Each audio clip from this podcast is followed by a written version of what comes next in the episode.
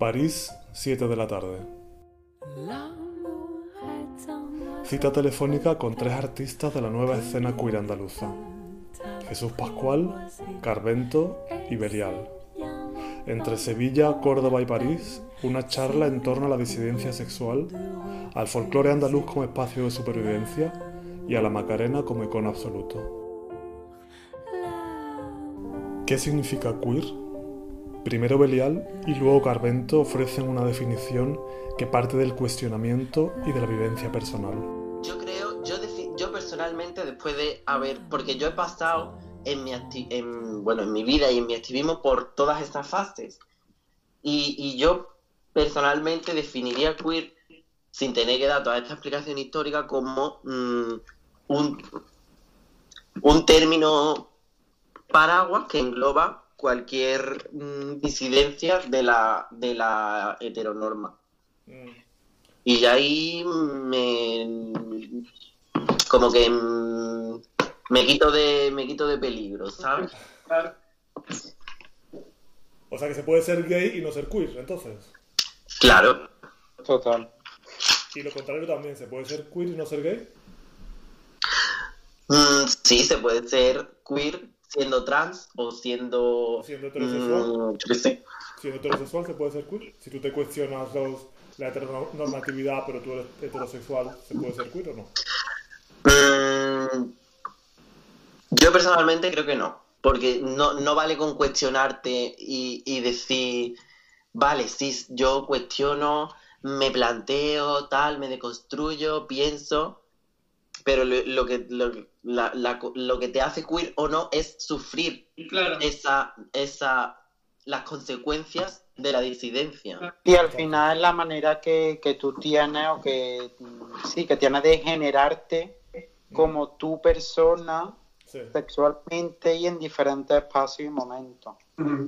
Yo creo que la persona queer realmente se cuestiona siempre y por eso a lo mejor mm, estamos un poco mentalmente agotados, ¿no? Porque sí, porque realmente te cuestionas todos los días por mm, porque te genera de una manera, porque actúa mm, conforme a esto o porque no actúa.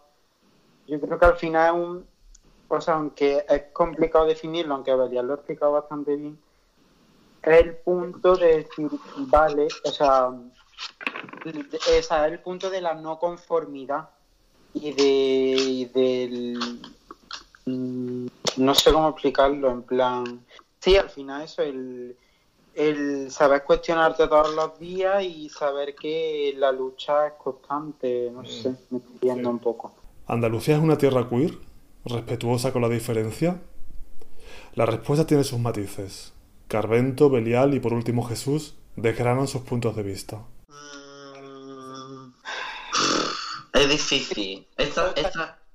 Yo creo que Andalucía, por ejemplo, como capital Sevilla, yo que soy de Córdoba, aunque cada ciudad tiene su imaginario propio, aunque la gente crea que Andalucía es todo igual y mm, cada ciudad tiene un... Y por ejemplo, Córdoba y Sevilla, que están al lado son totalmente diferentes. Diferentes, sí. Mm. Tanto la gente como vivir las tradiciones, ¿no? Yo creo que Sevilla es un ejemplo general de Andalucía de, de un aspecto de que Andalucía tiene una parte muy moderna, porque la gente realmente es muy llana y, la gente, mm, mm, yo qué sé, a mí vestido de mantilla se me acercaron todas las viejas del mundo mmm, y lindísimas. Pero luego tiene esa parte tan sumamente tradicional, que claro, es que es, y ahora mismo que está todo tan radicalizado.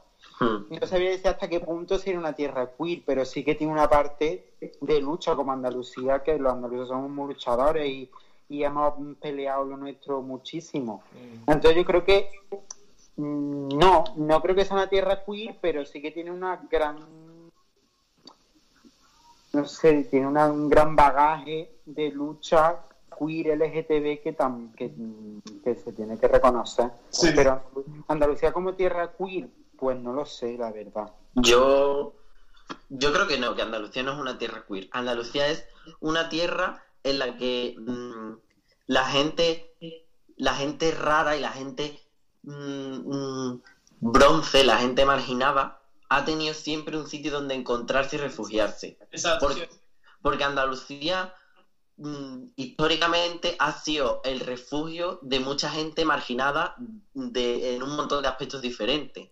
Y concretamente, el, marroquismo que siempre ha envuelto mm, Sevilla, Sevilla en concreto y Andalucía en general, le ha venido muy bien a lo queer para encontrar una vía de, expresarse a través de ahí. Mm. Pero no creo que Andalucía sea no es que Andalucía sea una tierra queer, es que las condiciones y, la historia que ha vivido Andalucía han sido bastante propicias a que, la, a que lo queer se haya podido desarrollar aquí. Exacto. Y si el mariquita andaluz realmente, o sea, si el mariquita andaluz, como, como tú decías Alejandro, ¿no?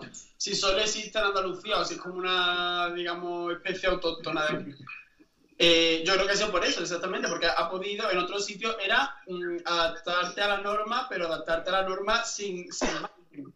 Y aquí pues tenías un margen que sí te permitía, aunque, fuera el, aunque fueran cuestiones aparentemente un poquito más banales, como pueden ser pues, cuestiones estéticas o pueden ser cuestiones puramente de, de, de expresión de una devoción religiosa o de que no tienen en principio que ver necesariamente con una expresión de género, con una sexualidad, pero eh, te sirve a ti, te da un poquito de margen de, esto se permite, vale, pues esto es lo que es más acerca de lo que yo soy por dentro. Pues aquí me voy a, apalancar y aquí voy a justificar todo y voy a llevar esto al límite. Mm. Exacto. Claro, y o sea, por ejemplo, lo que están explicando ellos de, de al final el entorno nuestro a lo mejor más nos da la, la posibilidad de desarrollarnos más, lo tenemos muy claro, por ejemplo, con el carnaval de Cádiz y con el carnaval de ah. Andalucía. O sea, el carnaval era el momento en que los maricones salían tranquilos a la calle y los primeros protagonistas. O sea, mm. yo hablando con mi familia y tal, mi abuela me dijo que un hermano de mi abuelo, que mi abuelo yo no lo conocí, murió antes de que yo naciera, era sastre, porque muchos mariquitas han sido sastres o han, sido pintores de casa. Eh, en, o sea, en, el, en el carnaval era una institución de Córdoba, porque claro, llevaba unos trajes llevaba mm, un proceso en lo alto que, claro, a quien lo tocaba, es que la gente lo admiraba de verdad. Y luego, pues, hacía los trajes de las comparsas de carnaval, de las chirigotas. Al final, o sea, y aunque, por ejemplo, hablando con, o sea, vi una entrevista de la Petróleo y la Salvadora de Cádiz, ella decía, hombre, tenemos que tener cuidadito, pero en el carnaval todo el mundo, o sea, al final mm, era un espacio total de, de, libertad, entre comillas, dentro de un momento. Vive y deja vivir. ¿Y si el sur de España fuera la tierra prometida de la disidencia? ¿Es Andalucía tolerante? Sí, no. Sí, no. Exactamente. O sea, Andalucía, históricamente Andalucía sí ha sido una tierra donde es verdad que hasta, fue el último registro donde convivieron muchísimas culturas, donde eh, ha habido que una cultura de eso, de la convivencia, de la tolerancia, del entendimiento, pero al mismo tiempo había una cultura de la opresión. Entonces, o sea, esto estas dos cosas estaban de la mano. Mm. Y, y, y, siempre también históricamente ha pagado las consecuencias más duras de cualquier tipo de opresión que se ha dado pues, en el territorio de, de, la península de lo que hoy es España, ¿no? Y siempre con lo, cuando había aquí más población negra o, cuando, o, la, con la población gitana o con...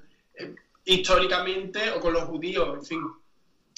Y, pero entonces yo creo que eso es, ese contraste. Sí, no, es verdad, yo lo noto que, por ejemplo, incluso las personas eh, más mayores, que no tienen nada que ver, pero las personas más mayores, que son las que más llamativas, porque son las que más te sorprenden, yo veo actitudes de muchísima... Y ya no es una reflexión que ellos hagan, porque es que yo, yo no creo que mi abuela nunca se haya parado a pensar, porque no tiene necesidad la mujer de pensar eh, qué pienso yo de lo gay o qué pienso yo de la lesbiana, pero lo tienen integrado, eso, una, una forma de entender los valores, una forma de entender... Yo me acuerdo de una anécdota que me encantó, que mi hermano Manuel estaba un día contando a mi abuela que eh, en el gimnasio había un, un, monito que era gay que mm, se estaba enamorando de mi hermano. Mi hermano se lo estaba contando a mi abuela. Y mi abuela le dijo, me lo en broma, ¿no? Y le dice mi abuela, no, Manuel, por Dios, no, no me diga eso. Y yo pensaba, digo, le va a saltar. Y dice, abuela, ¿por qué no se va a enamorar de mí? Y dice, hombre, no dejes que el muchacho se enamore de ti, porque si tú no le puedes corresponder al pobre, al pobre se va a quedar Y yo, y yo pensé eso, digo, pero esto mi abuela, ¿cuándo, ¿cuándo ha llegado a esta conclusión? ¿no? Porque nadie me ha enseñado eso, mi abuela le ha enseñado todo lo contrario, de hecho. Pues entonces, si mi abuela la acribillado con lo contrario, es que esto estaba aquí de antes, es que esta conciencia de no con lo no con lo gay, con la lesbiana, con lo, con lo queer, no, sino esta conciencia de la tolerancia, de la empatía y del entender al otro, mm. estaba aquí de antes. Mm. Sí, o sea, yo por ejemplo, o sea, en el caso de mi abuela, mi abuela ha sido siempre, bueno, ella es muy fachona, la, por, mi abuela por parte de, padre. Pero como hacía muy farandulera y ha sido una mujer muy, luchadora y, que ha llevado, mm, vamos, que ayuda muchísimo, ha trabajado muchísimo y no sé qué. Y como que ella, como que se, lo se toma las cosas sí, es como una especie de tolerancia que tienen ellas, pero porque yo pienso que también cuando vas para viejo vas perdiendo la vergüenza y como que te daba dando todo más igual. Sí. ¿no? Mm. Pero, por ejemplo, mi abuela un día, claro, yo a mi abuela yo no le quería decir nada de que yo era mariquita cuando al principio, porque yo que tú sabes, ah, porque están más allá, porque le vaya a dar un disgusto, entre comillas, ese tipo de cosas que se dicen. Y un día fui a casa de mi abuela que fui a recoger lo que fuese. Y me senté con ella, estaba viendo Mujer, Mujeres, Hombre y Viceversa, ella. Y empieza ella, hay que ver los hombres estos de hoy en día, depilados, que se maquillan, que no sé qué, ya como las mujeres. Digo, vaya, vaya, ¿es eso? Son todos mariquitas, seguro. Digo, pues, pues no me extraña, dice, como tú, ¿no? digo, pues, digo, Sí, sí, digo, pues claro, abuela, dice, ya está. Y de hecho, la mantilla que yo llevé en Semana Santa era de mi abuela. Mi abuela me la trajo a mi casa. Mi abuela me, oh. mi abuela me trajo los guantes, me trajo el broche, me lo trajo todo. Y de ilusionadísima, porque claro, como ninguna de mis primas le ha gustado la Semana Santa, le ha gustado la feria, claro, de ver que alguien iba a poder era su mantilla. Qué bonito. Luego ella tiene sus cosas que yo le noto, porque ella me dice, no te pongas tacones muy altos. Porque claro, cuando ella me ve muy alto, con tacones pintados, me ve muy maricón, me ve muy travestón. Entonces, le, da, le da la, ansiedad un poco de, que le choca y se entiende, ¿no? Por, por, por la persona que es y tal. Madame Arthur est une femme qui fit parler, parler, parler, parler d'elle Existe una generación de mayores LGTB a la que le tocó vivir una España muy diferente a la nuestra. ¿Qué relación mantienen Carvento, Belial y Jesús con esa generación? ¿Y con la actual? ¿Qué papel juega el folclore en la identidad LGTB andaluza? ¿Qué relación, tienes con esa generación? Eh, yo, por ejemplo, perdón, Em, con respecto a, con Maricón de España con el proyecto, hay una parte que es un documental en plan de entrevista simplemente, no un documental como tal, en plan. Y, mm, y yo de hecho, bueno, íbamos a tener la suerte de entrevistar a Carmen de Mairena, pero la vida... porque estuviste en Barcelona, lo vi, estuviste en el Cangrejo, ¿no? Sí. Sí, entonces a mí me importaba mucho con el trabajo el al final destacar su voz, ¿no? De, sobre todo de la gente que, en ese momento tuviera la valentía de mostrarse y generarse como, como eran, ¿no? Y, y como podían y, de la manera que sobrevivieron, ¿no? Hmm. Y, fui a Sevilla, estuve con Rafa, bueno, ya lo conocen, amigo suyo, y mm, porque él eh, está en un, no me acuerdo perfectamente, pero bueno, que va a visitar a personas mayores y, y, y justo pues ah, estuvo con un cuida un viejecito mariquita. Y yo le dije que yo quería conocerlo en plan que a lo mejor no era famoso como tal no era una esmeralda de Sevilla o no era la Soraya pero al fin y al cabo era un mariquita de Sevilla toda la vida que se había travestido tal no sé qué. Y claro ver eh, o sea yo primero siempre tenía un feedback con esas personas de quedar dos o tres veces, no me voy a plantar allí con una cámara grabada, ¿sabes? Claro. Pero, o sea, solo quedé una vez con, con este hombre, con Rafa, y la verdad que fue súper emocionante en realidad, porque, o sea, yo ver su foto travestida en blanco y negro, hola, es que se me parece, y, o sea, historia viva realmente. Estoy una persona con ochenta y tantos años que, que te hable, que te cuente, que te hable de la folclórica, de las relaciones que tenían con ella, de dónde podían actuar, de ese tipo de cosas. Mm. Que, es como muy típico decir, ah, por la época de Paco, no sé qué, pero es que es muy fácil hablar de eso en realidad, y es que en la época de Paco es que te mataban directamente y te hacían, no sé. Yo realmente sí, mm, terminando un poco, sí que me parecía importante, yo por ejemplo, mi proyecto, el tener cercanía con esa gente. Claro. De hecho, mm, yo, bueno, vivo como en, una, en cuatro placitas así de bloques y justo detrás en una plaza. Y hay un mariquita que le llaman la marquesa, de toda la vida, la marquesa, la marquesa, la marquesa.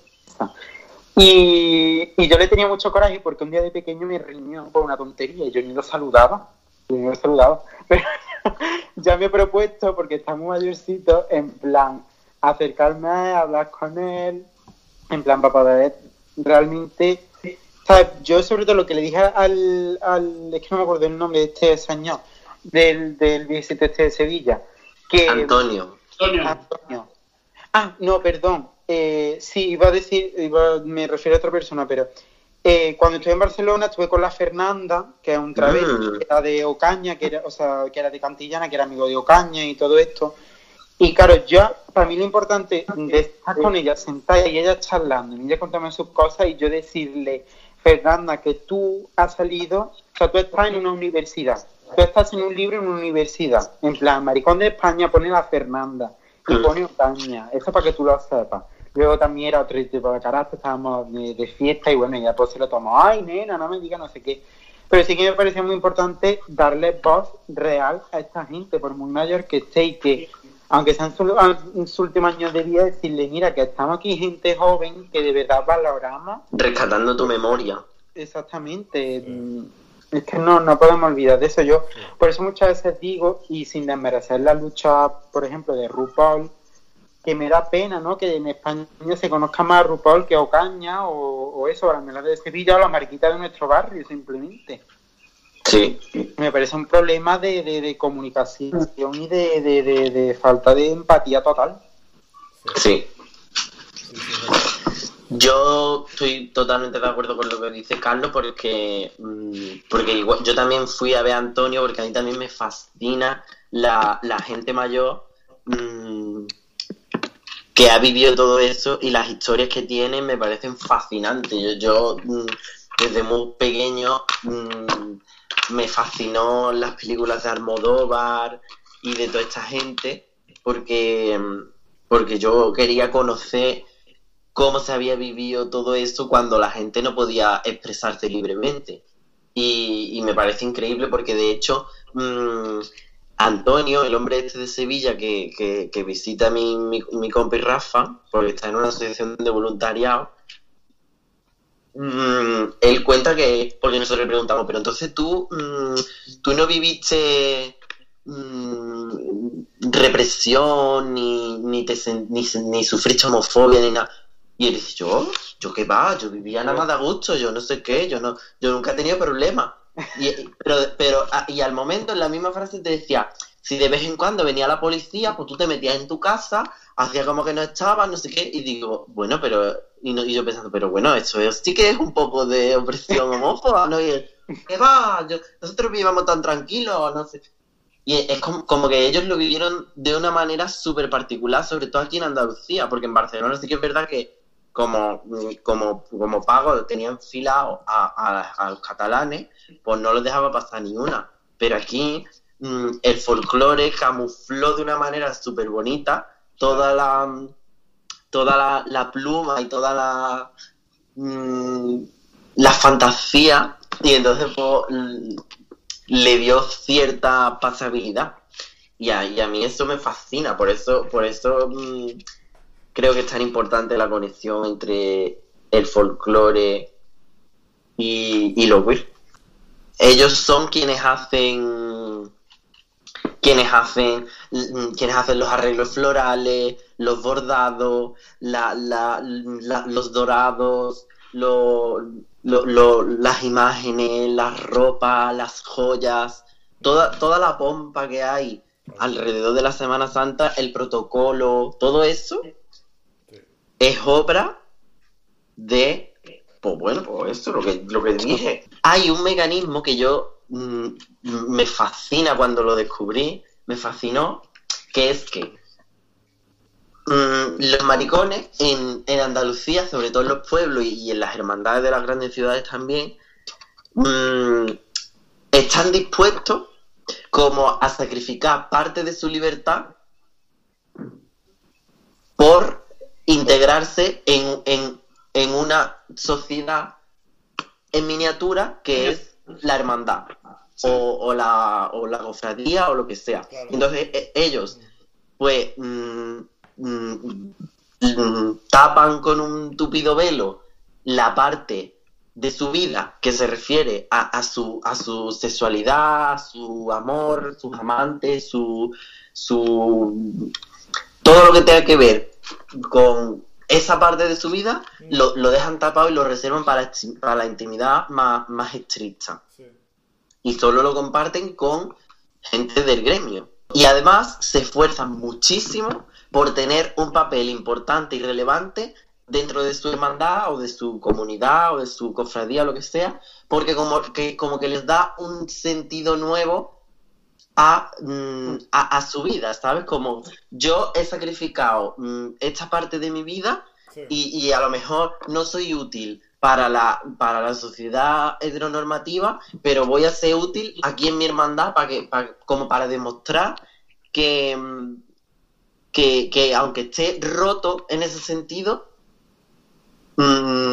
pueden seguir siendo útiles, ¿sabes?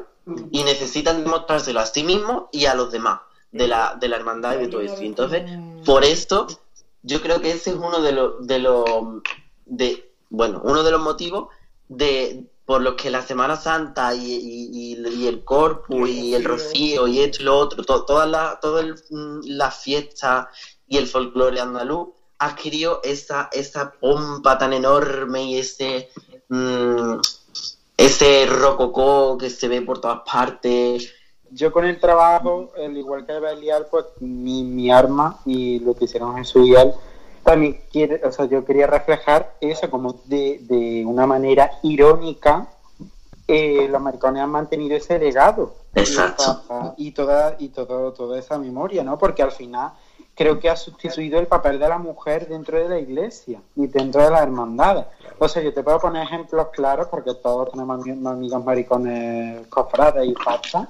Claro. Yo, en concreto, ¿no? Yo desde hace ya muchos años que me he visto de flamenca para la feria y tengo dos amigos, Anguar Ruiz, que son los dos diseñadores, parejas, son de Pila, de un pueblo de aquí.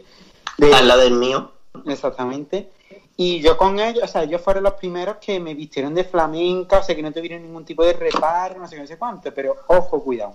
Cuando yo me quise vestir de mantilla, ay, Carlos, de mantilla, pero bueno, me dije, ten cuidado, porque eso tú sabes, pero bueno. Y lo gracioso de todo esto es que todos esos maricones que nos critican a Belial, a mí, a todos los que hacemos todo esto, luego se van al rocío, se van a la feria y acaban de estar de flamenca, haciendo playback de la pantoja y, todo lo que hacemos nosotros, pero malamente hecho y de fiesta y... Y, a, escondía.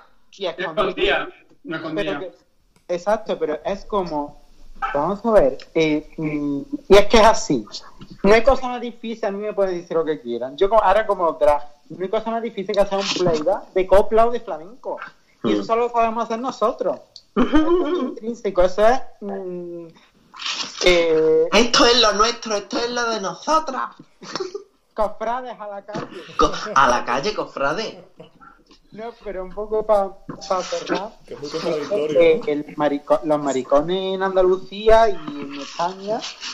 Eh, o sea, quiero decir, a lo mejor en el norte de España o, o fuera de España los maricones pues aman a Beyoncé, a Lady Gaga, ese tipo de cosas. Aquí no.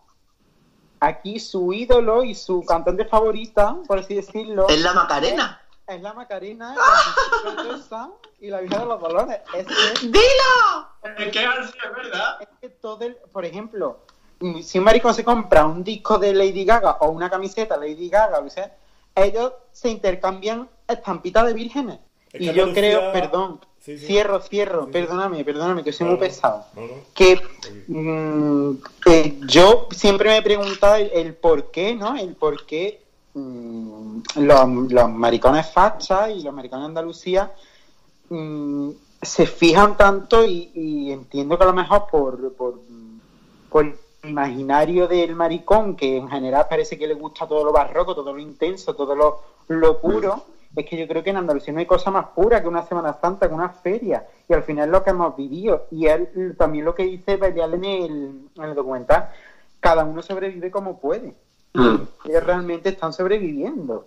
Claro. Es así. Sí, al final son como métodos de adaptación, es decir, de, me lo explicado cuando hablaba del franquismo, decía, al final el folclore sirve como de camuflaje para una expresión tuya de género, de lo que sea, y lo hace, bueno, pues de, la manera... Y, al final siempre puede de alguna manera justificar con... Eh, yo que quiero mucho a mi Virgen o le tengo mucha devoción a la Macarena, no sé cómo, no sé cuánto, ¿sabes? Que mucho menos directo o mucho más, ¿sabes? Eh, que decir, soy maricón y, en fin.